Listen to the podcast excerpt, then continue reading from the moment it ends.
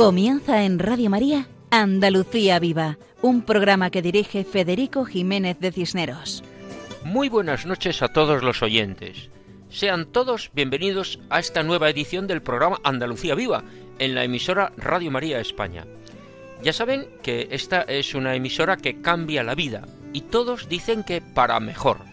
Pues en ese empeño estamos, en cambiar la vida, pero para mejor.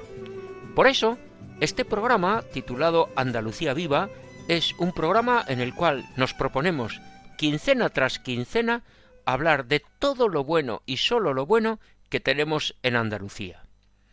Vaya, pues ya llevamos la friolera de 114 programas y los que formamos el equipo humano que hacemos este programa tenemos la impresión de que no hemos hecho nada más que comenzar, porque la verdad es que hay tanta cosa buena de la que hablar.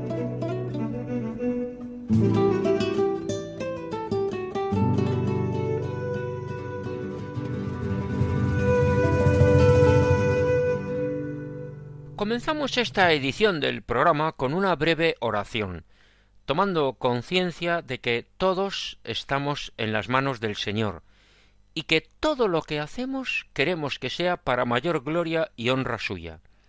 Por eso, además, agradecemos todos los bienes recibidos, tanto materiales como espirituales, y pedimos por las necesidades, igualmente materiales como espirituales, de todos nuestros oyentes. Especialmente pedimos por los más necesitados, por los pobres, los marginados, por los descartados, por los enfermos y los ancianos, por los débiles, por los que tienen problemas, para que el Señor les dé consuelo, y a nosotros nos haga ver la responsabilidad que tenemos. Los que hemos tenido conocimiento del amor de Dios no podemos guardárnoslo solo para nosotros. Hemos de ser las manos y los pies del Señor para llegar hasta todos los rincones. En esta ocasión queremos pedir al Señor que nos ilumine y haga conscientes de nuestra debilidad, de nuestra fragilidad, y que también tomemos conciencia de la necesidad que tenemos todos de pedir perdón y de perdonar. Siempre se ha dicho que el camino del cielo es la humildad. Pues eso es lo que pedimos al Señor, que nos haga humildes, conscientes de nuestra realidad, y que eso nos ayude a levantar la mirada al cielo y poner el corazón en lo verdaderamente importante, que es el amor. El amor mueve el mundo, pues que cada uno amemos para mejorar el mundo. Con estos deseos de agradecimiento y de petición, vamos a presentar el programa de hoy. Nos acercamos en primer lugar a Chiclana de la Frontera, en la provincia y diócesis de Cádiz, donde Juan José Bartel nos explica la ermita de Santa Ana, en la sección Lugares Sagrados de Andalucía. Después, en segundo lugar, como ha sido hace unos días la fiesta de San Juan Bosco, contamos con la intervención del padre salesiano Sergio Codera, que nos habla de la presencia salesiana actual en España y en Andalucía. Posteriormente, escucharemos a nuestro guitarrista Paco Fabián interpretando la sintonía de la canción titulada María Elena en la sección Música con mensaje. Tras la canción, escucharemos a Juan Jurado, que nos explica las jornadas de católicos y vida pública que se celebran en Sevilla a partir del martes 6 en esta semana, en torno a los santos sevillanos. Finalmente, dedicamos una parte del programa a la colaboración del padre Juan Baena Raya, sacerdote de la diócesis de Málaga, que interpreta varias canciones y nos introduce a ellas con su explicación correspondiente. Todo ello en el programa de hoy, en Andalucía Viva, en la sintonía de Radio María. Fieles a nuestro lema. Adelante, siempre adelante. Con nuestros mejores deseos, comenzamos.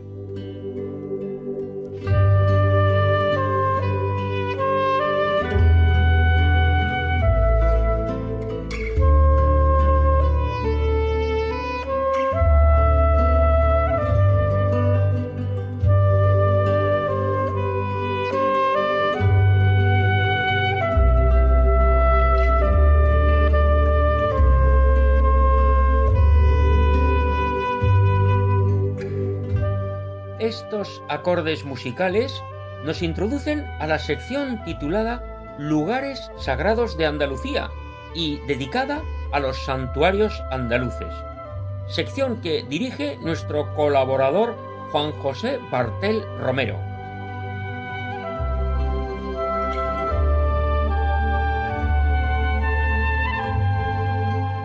Hola amigos de Radio María.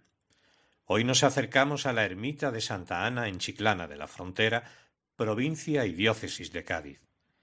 Chiclana de la Frontera es un municipio que forma parte del área metropolitana de la Bahía de Cádiz-Jerez. Situada en la Baja Andalucía, en la costa de la Luz y la Ruta del Vino. Su litoral está en la costa atlántica gaditana. La fundación de la actual Chiclana se produjo en 1303 cuando el rey Fernando IV de Castilla entregó las tierras chiclaneras a la Casa de Medina Sidonia. No obstante, los restos arqueológicos encontrados en el cerro del castillo atestiguan que los fenicios fueron sus moradores y que la ciudad cuenta con tres mil años de historia y no setecientos como se creía hasta fechas recientes.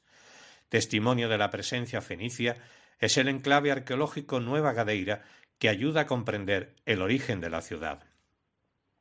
El actual casco urbano se levanta durante el siglo XVIII. En la Guerra de la Independencia Española se produjo la batalla de Chiclana entre franceses y aliados anglo-españoles.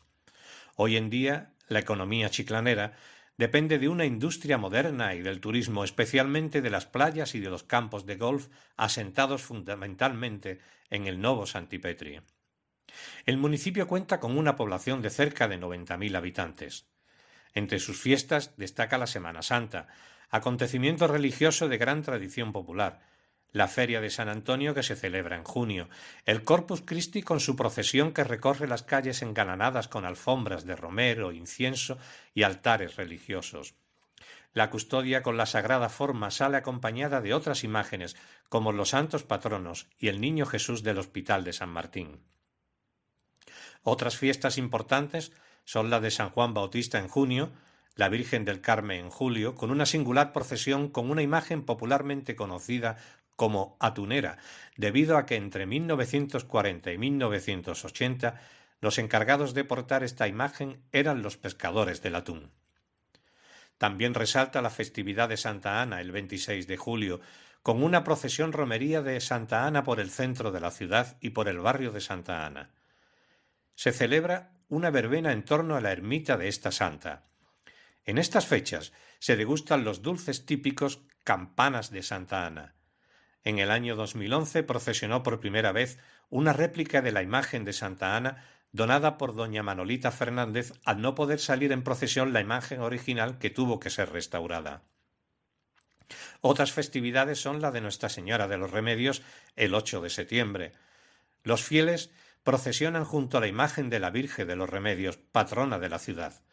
En este día también se celebra la ofrenda floral a la patrona.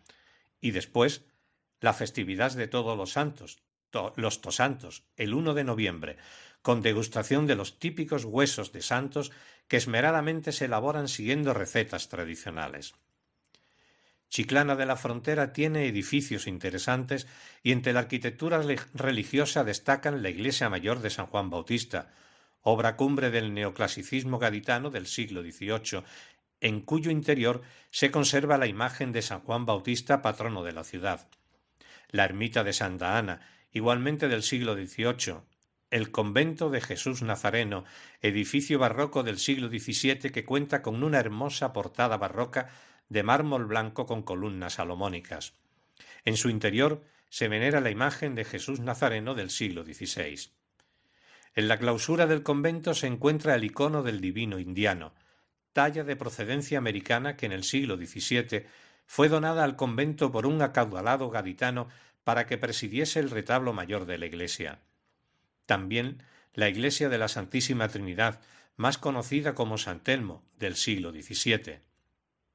En su interior destaca especialmente su altar mayor, de estilo barroco en madera dorada, fechado en 1740 y presidido por la imagen de Nuestra Señora de los Remedios, patrona de Chiclana.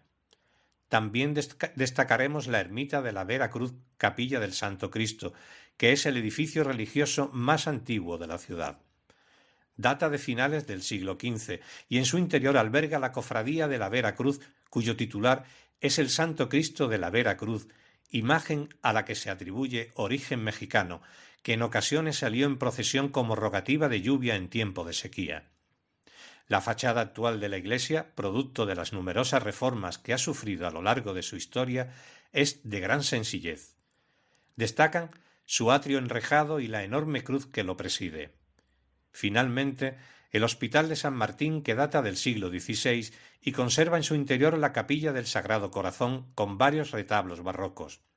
Actualmente, este edificio forma parte del Colegio Niño Jesús. Nos acercamos al Cerro de Santa Ana. Geográficamente es un punto emblemático situado a unos cincuenta metros de altura. Al llegar arriba, nos impresiona la maravillosa vista que se contempla. La ermita de Santa Ana se sitúa en el punto más alto y es visible a varios kilómetros a la redonda. Fue construida por Torcuato Cayón en el siglo XVIII. Es una original capilla octogonal. Su interior alberga la imagen de Santa Ana y la Virgen Niña, talla del siglo XVIII. Al lado de la ermita está el Parque de Santa Ana y el Polideportivo de Santa Ana. El edificio de la ermita se concibe como una singular capilla de planta centrada a la cual se superpone exteriormente un pórtico poligonal de ocho lados iguales, donde se abren tres huecos de medio punto sobre pilastras en cada frente, el central siempre mayor que los laterales. Se cubre con una bóveda semiesférica sobre un pequeño tambor donde se incluyen cuatro huecos circulares para la iluminación interior de la capilla. Arranca de una amplia grada en su frente principal abierto a la ciudad de Chiclana y a la bahía de Cádiz. Presenta sobre la cúpula un remate superior que aumenta la vistosidad y elegancia de esta singular construcción, cuya imagen recuerda a antiguos modelos bizantinos e hispanoromanos y cuya silueta puede divisarse desde muchos kilómetros a la redonda por fuera de la ciudad. Es un edificio de estilo mozárabe, aunque de la época del neoclásico. En su interior alberga un pequeño altar donde se ubica, en el interior de una hornacina, una imagen escultórica de Santa Ana con la Virgen Niña, a la que se tiene especial devoción. Es obra de Domingo, Giscardi, escultor genovés afincado en Cádiz. Según la tradición cristiana, Santa Ana era la esposa de San Joaquín, padres de la Virgen María. Por tanto, Santa Ana es la abuela materna de Jesús. Su fiesta se celebra el 26 de julio y tiene una gran devoción popular en todas partes. Su culto se generalizó a partir de la Edad Media y existen gran cantidad de ermitas, santuarios e iglesias dedicados a Santa Ana. Numerosos pueblos y ciudades la tienen como patrona. La imagen que se venera en el interior de la ermita es un conjunto escultórico formado por las dos imágenes de Santa Ana y la Virgen Niña, realizadas entre los años 1772 y 1774 por el sobresaliente escultor genovés Domenico Giscardi, de 1725 a 1805, estando su policromía a cargo de Diego, de Diego Rojas. Su bendición tuvo lugar el mismo día que la de la capilla en la víspera de la festividad de Santa Ana del año 1774. Inspirada en el cuadro de 1650 de Bartolomé Esteban Murillo, Santa Ana con la Virgen Niña conservado en el Museo del Prado, se muestra a Santa Ana enseñando a leer a la Virgen. Esta representación iconográfica hace que Santa Ana, maestra, sea considerada como patrona de los educadores. Y así nos despedimos hasta otra ocasión, queridos amigos de Radio María. Muchas gracias, Juan José, por acercarnos a Chiclana de la Frontera, explicarnos su historia, describirnos el lugar y comentarnos la interesante ermita de Santa Ana y la imagen que allí se venera con tanta devoción popular. Precioso recordatorio de que, así como Santa Ana educó a la Virgen María, de esa forma es patrona de los educadores.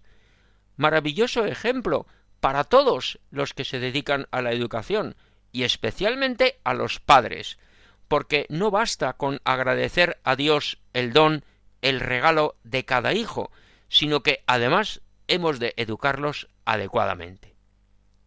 Dicen que estos son tiempos difíciles para la educación, que si las ideologías destructivas que se intentan imponer, que si cada vez tenemos menos libertad, que si lo uno y lo otro. Pero lo que está claro es que la vocación a la educación permanece. Por eso, a lo largo del tiempo, la Iglesia ha sido educadora, y hay muchas congregaciones religiosas dedicadas a la educación, y precisamente en Chiclana de la Frontera contamos con presencia cristiana en los colegios de los lasalianos, jesuitas, agustinos, salesianos y también el de las hijas de la caridad. Allí llevan muchos años educando y evangelizando.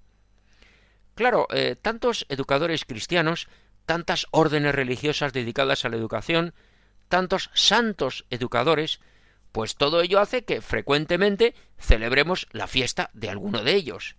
Y el pasado 31 de enero, hace unos pocos días, el último día del mes de enero, hemos celebrado la fiesta de San Juan Bosco, un sacerdote italiano del siglo XIX volcado en la educación de los niños y jóvenes marginados por esa sociedad que había entonces, la sociedad industrial y liberal de esa época del siglo XIX.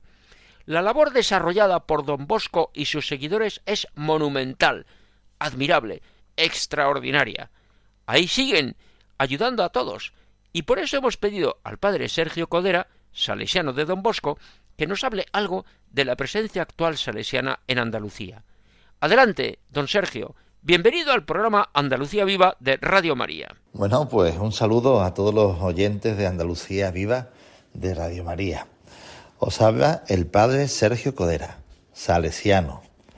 Yo les digo a los chavales que soy un cura de barrio, que es lo que me gusta decir, pero también evangelizador digital.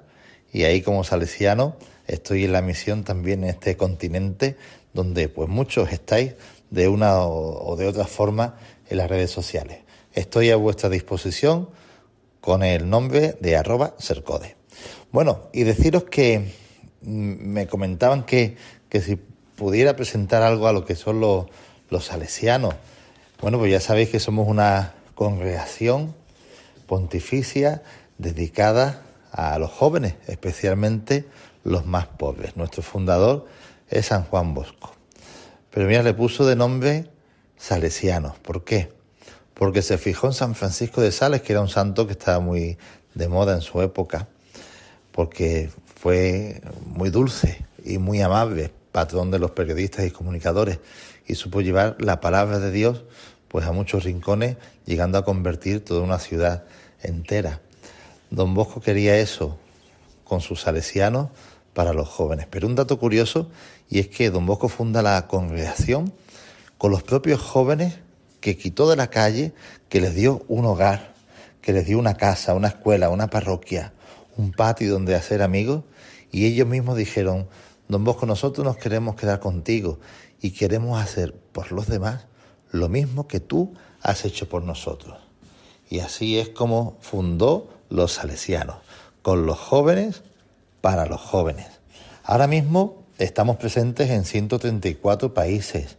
Somos pues cerca de 15.000 salesianos consagrados entre hermanos, coadjutores y sacerdotes. Y lo que es en nuestra provincia, que tiene la sede aquí en Andalucía, en Sevilla, que comprende pues prácticamente media España, pues somos 75 casas, 59 colegios, 29 escuelas de formación profesional, llevamos adelante 112 proyectos sociales y estamos en, barrios pues también de mucha necesidad y la periferia. Eh, bueno, también bastantes centros juveniles, creo que son cerca de 60 centros juveniles, eh, pues apostando por ese protagonismo juvenil y también tenemos encomendadas 52 parroquias. Nuestra misión es apasionante.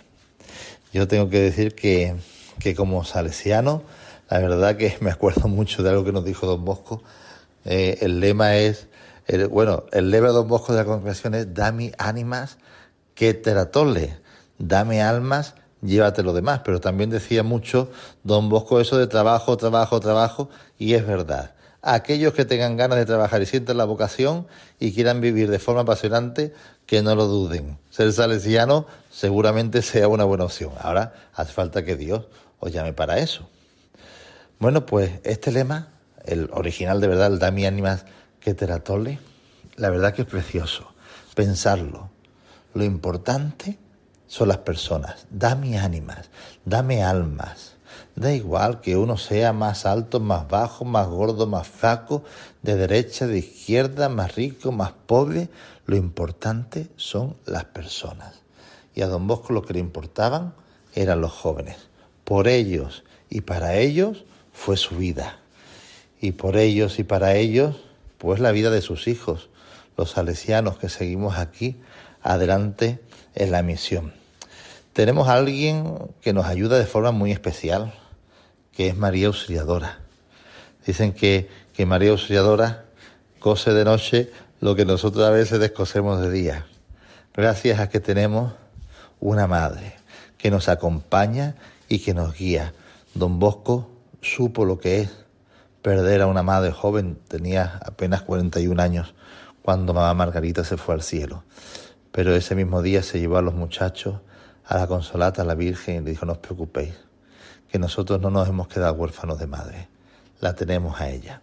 Pues a ella también me encomiendo y os encomiendo a todos vosotros, queridos oyentes, para que estéis protegidos bajo el manto de María Auxiliadora y con una petición muy especial, rezad por nosotros rezar para que Dios y María Auxiliadora nos bendiga con nuevas vocaciones, porque, ya lo sabéis, la mies es mucha, pero los trabajadores son pocos. Hay mucho trabajo por hacer, los jóvenes siguen necesitando muchos referentes, así que contamos con vuestra oración. Gracias y mi bendición. Evangelizador digital, presencia en las redes sociales, porque hemos de estar presentes en todo el mundo y en todos los medios. Así se ha presentado don Sergio Codera, a quien agradecemos sus palabras y su explicación acerca de los salesianos. Preciosa historia de la fundación de los salesianos, con los jóvenes a los cuales se entregó don Bosco, y cómo lo importante son las personas. En la vida diaria, la presencia de la Virgen, de María Auxiliadora, que ella es quien cuida y nos cuida a todos. Por supuesto, recibimos la petición y rezamos por todo, por los salesianos y la fidelidad al carisma, por el aumento de las vocaciones, por los jóvenes y por la Iglesia. Muchísimas gracias por tus palabras, don Sergio, y esperamos contar contigo en otras ocasiones.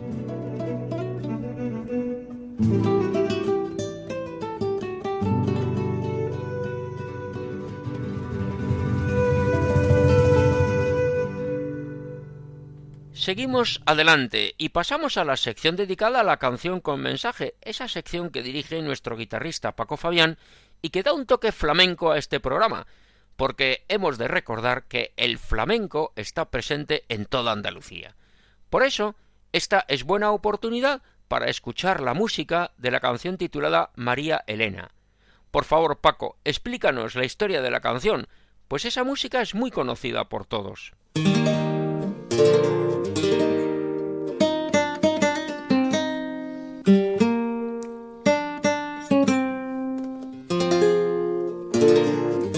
Apreciado Federico y demás amigos de Radio María, muy buenas noches.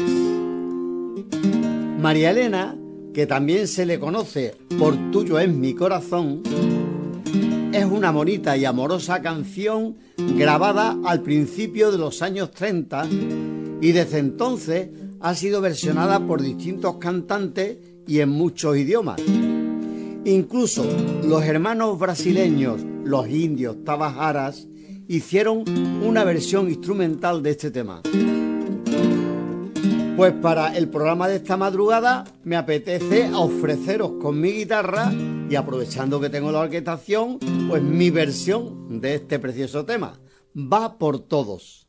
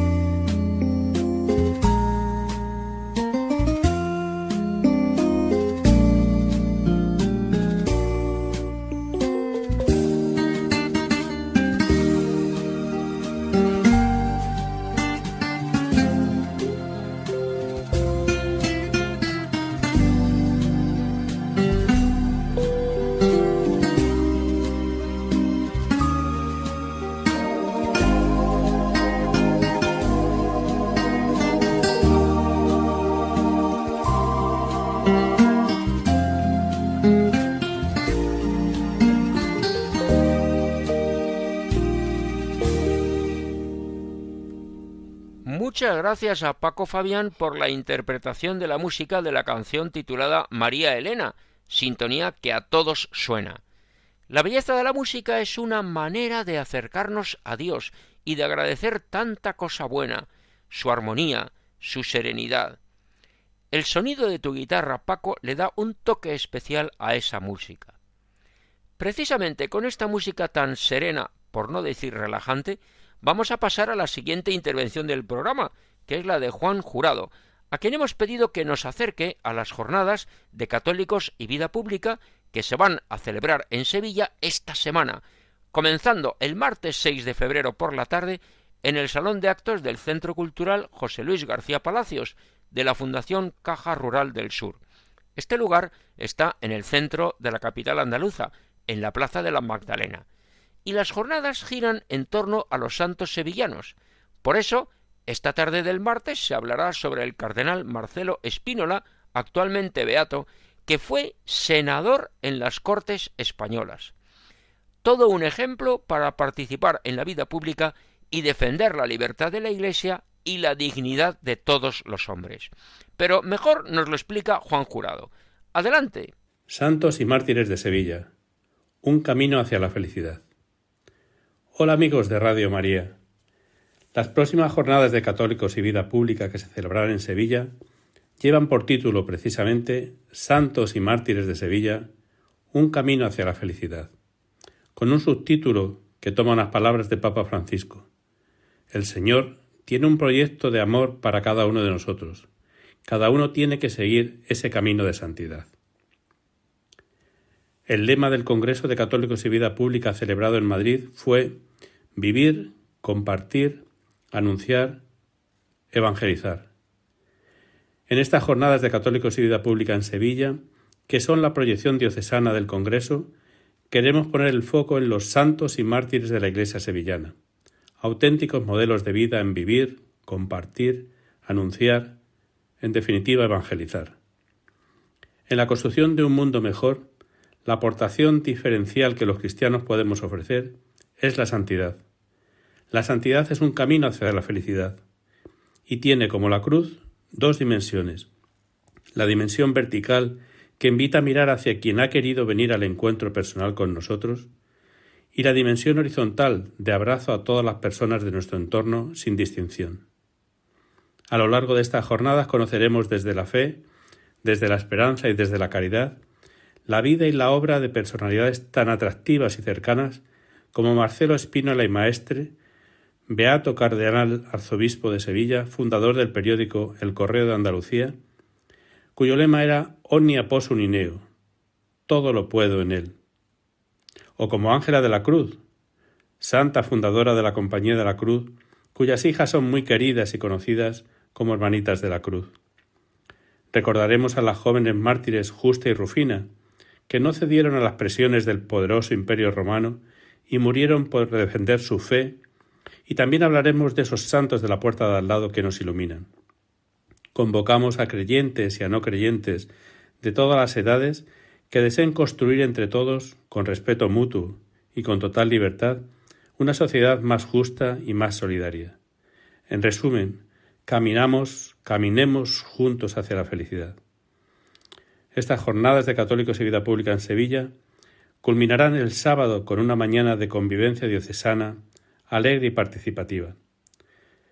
Se desarrollarán durante los días martes 6 de febrero, miércoles 7 de febrero, jueves 8 de febrero y culminarán el sábado por la mañana 10 de febrero.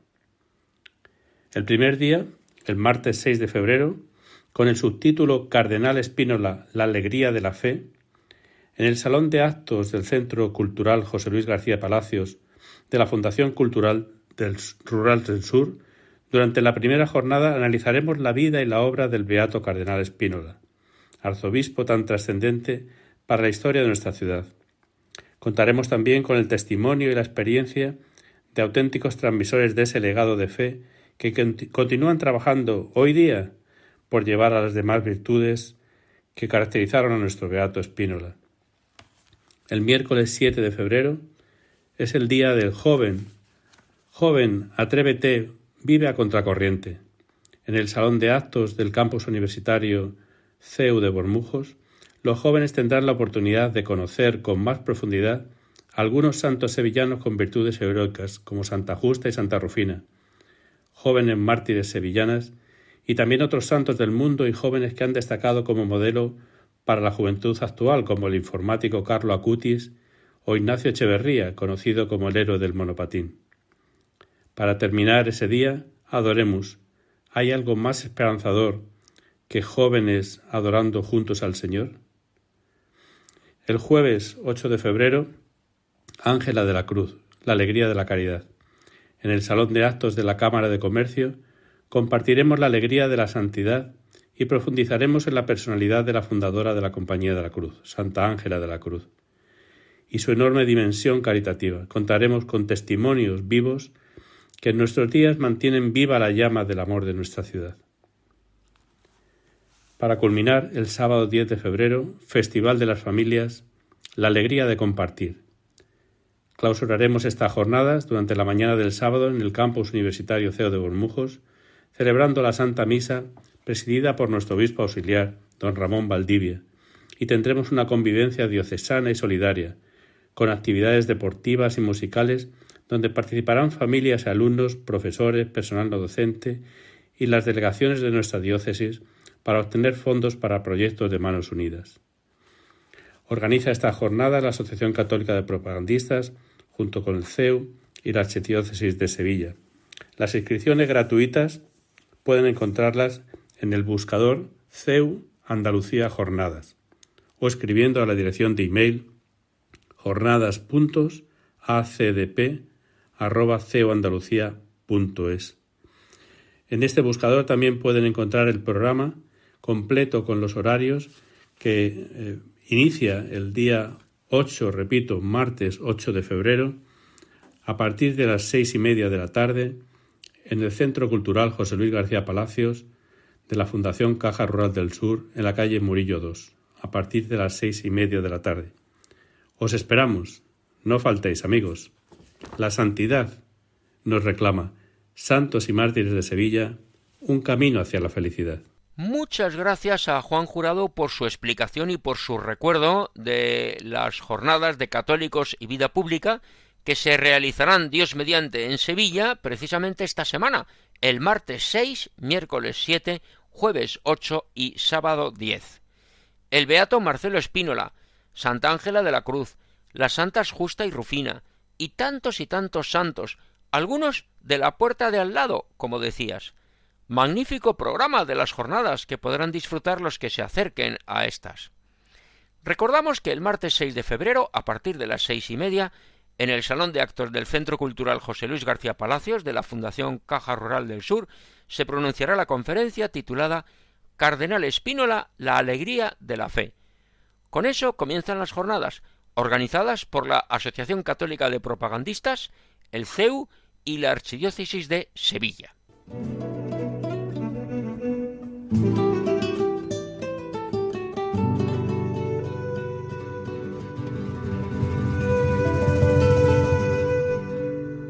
todo esto, la formación necesaria para la acción, para ser testigos en el mundo, la hemos de fundamentar en la unión con el Señor, en la oración. La palabra de Dios cambia la vida, y lo hace, por ejemplo, con unos días de retiro en los ejercicios espirituales, como nos lo explica el padre Juan Baena Raya, párroco en la Cala de Mijas, en Málaga, al que hemos pedido su colaboración con unas canciones. Comenzamos pidiendo que nos introduzca sus canciones explicando cómo han surgido. Bienvenido al programa Andalucía Viva de Radio María y muchas gracias por su colaboración. Hola, soy Juan Baena, sacerdote de la diócesis de Málaga y os comparto tanto bien recibido. Son cinco canciones que brotan de, una experiencia muy impactante para mí, que fue los ejercicios espirituales de, mes en, Loyola.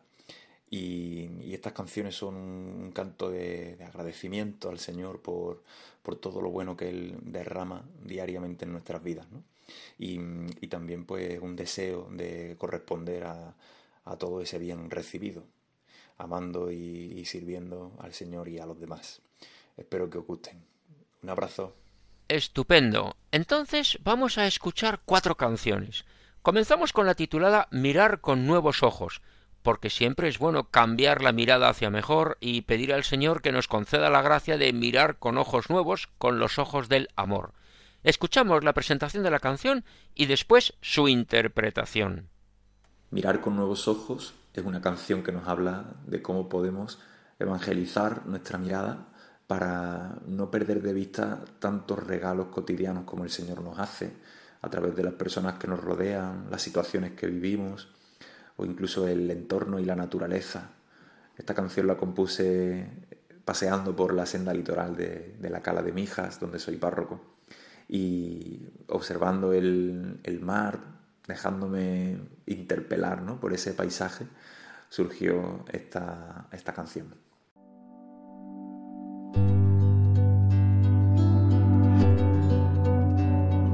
Mirar con nuevos ojos, pasar por el corazón mundo que antes daba por sabido, hoy es maravilla de la creación. Mirar con nuevos ojos, pasar por el corazón. El cielo, el mar, las nubes son el lienzo de un pintor que me declara su amor en cada trazo.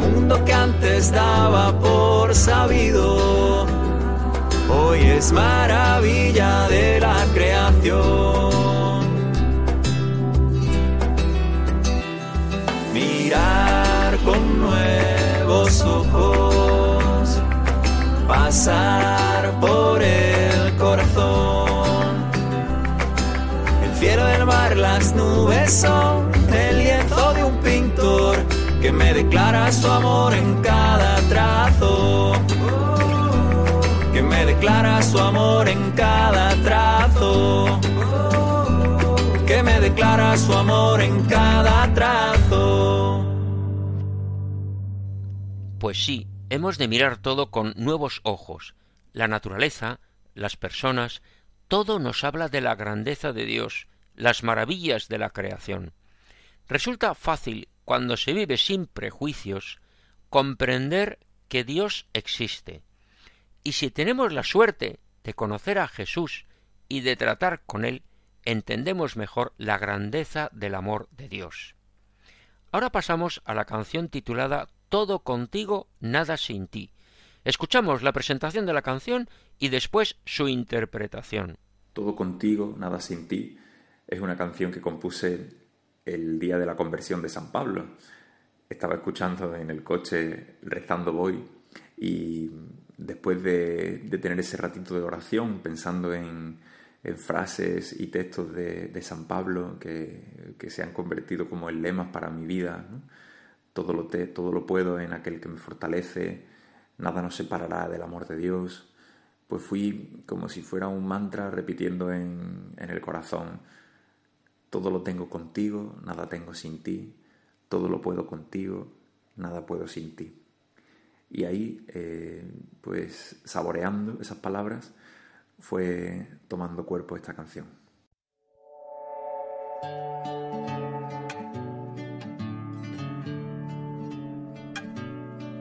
Hoy aprecio los tesoros de la vida, saboreo cada uno y su valor.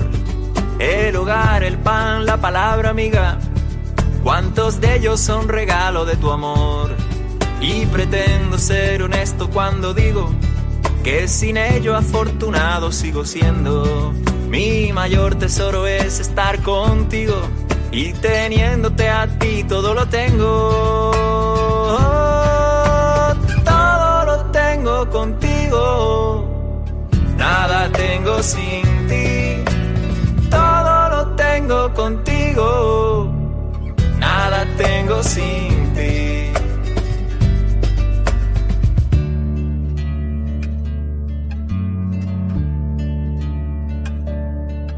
Hoy abrazo el horizonte al que me llamas. He asumido las caídas del ayer. Ya conozco cada una de mis taras y los dones que has querido conceder. Y pretendo ser humilde cuando pido. No olvidar que sin tu impulso yo no llego. Soy valiente porque sé que vas conmigo. Y teniéndote a ti todo lo puedo.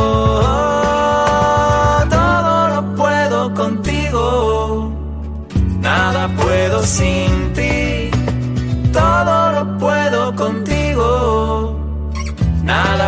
sin ti, todo lo tengo contigo, nada tengo sin ti,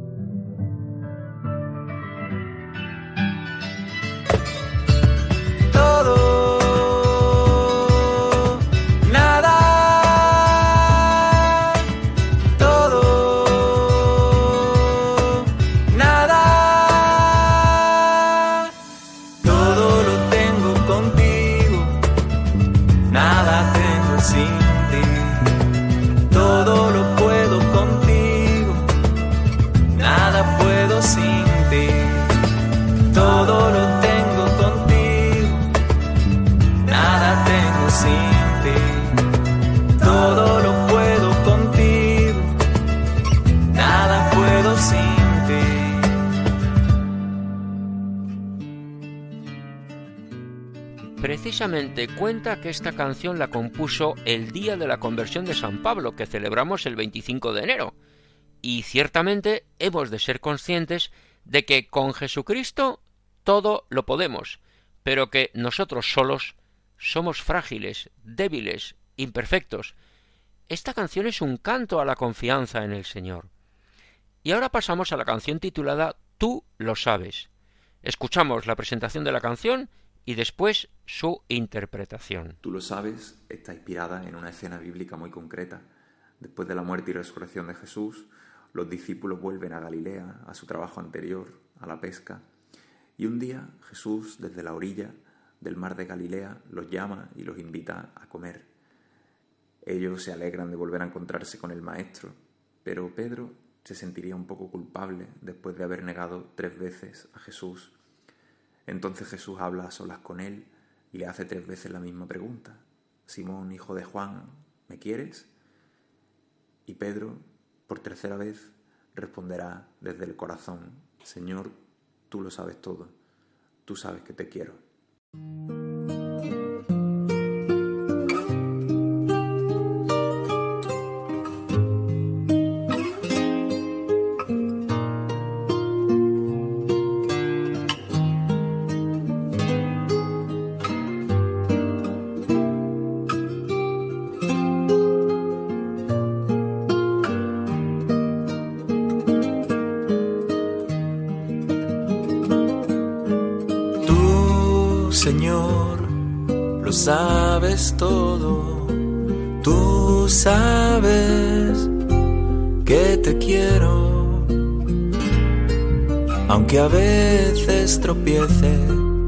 Y otras te niegue, te quiero, Señor, tú lo sabes.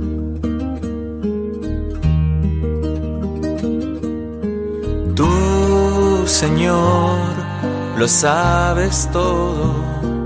Tú sabes que te quiero. Aunque a veces tropiece y otras te niegue, te quiero, Señor, tú lo sabes.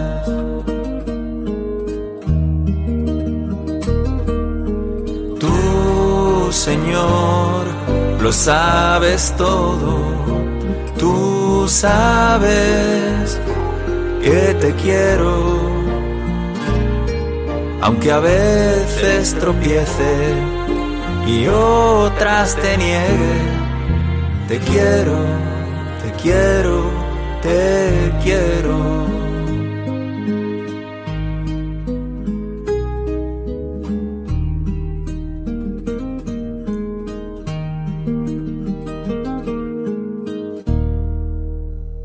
preciosa historia que nos hace tomar conciencia de nuestra debilidad, que es el primer paso para avanzar en la confianza en el Señor. Señor, tú lo sabes todo. Tú sabes que te quiero, tú sabes que te amo. Pero soy débil, soy frágil, por eso te necesito. Necesito vivir junto a ti, necesito que tú me ayudes siempre. Finalmente escuchamos la canción titulada Amar y Servir que recoge un lema de San Ignacio. Amar y servir es la última canción de este EP y resume la intención de San Ignacio de Loyola para aquellos que realizan los ejercicios espirituales, que sea una experiencia, en sus palabras, de conocimiento interno, de tanto bien recibido, para que enteramente reconociendo pueda en todo amar y servir. Espero que hayáis disfrutado de estas canciones y que también os haya ayudado a hacer ese breve viaje interior desde el que agradecer y poner toda nuestra vida al servicio del Señor.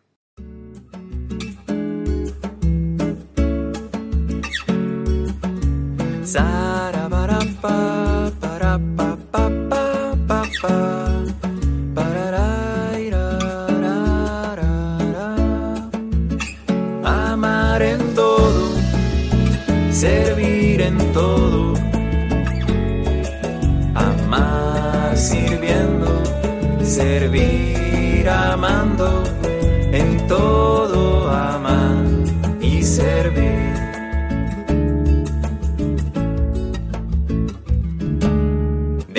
que amanece hasta que anochece, en cada minuto que la vida te regala, amar en todo, servir en todo.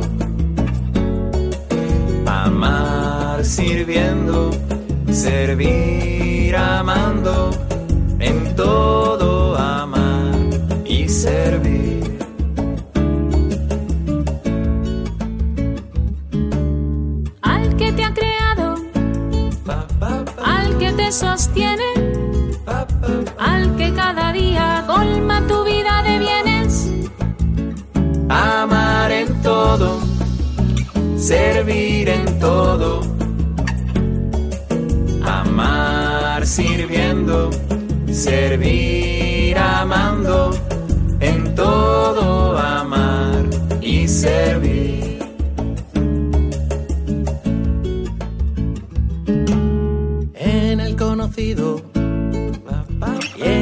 alejado, en cada persona que ha pasado por tu lado, amar en todo, servir en todo. Sirviendo, servir amando, en todo amar y servir. Amar en todo, servir todo, sirviendo, servir amando, en todo amar y servir. En todo amar y servir. En todo amar y servir. En todo amar agradecer todo y así amar buscar y servir. todo amar y servir. En El cielo del mar, las amar nubes y el servir. lienzo de un pintor que me declara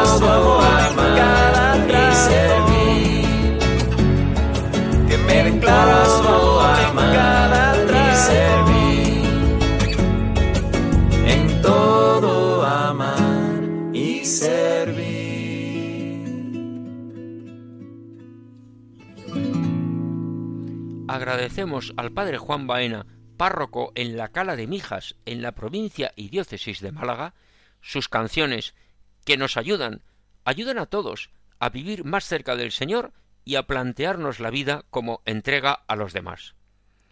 Y con esto se nos acaba el tiempo. Hemos llegado al final del programa de hoy.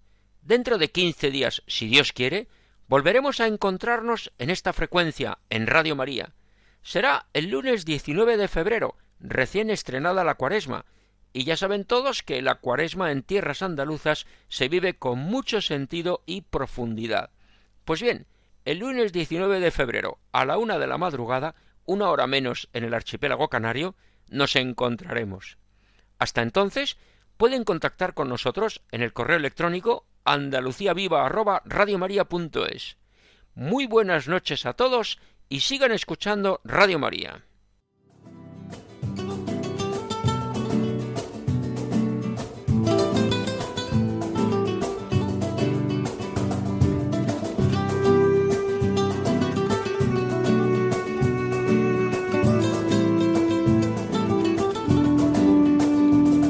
Han escuchado en Radio María Andalucía Viva, un programa dirigido por Federico Jiménez de Cisneros.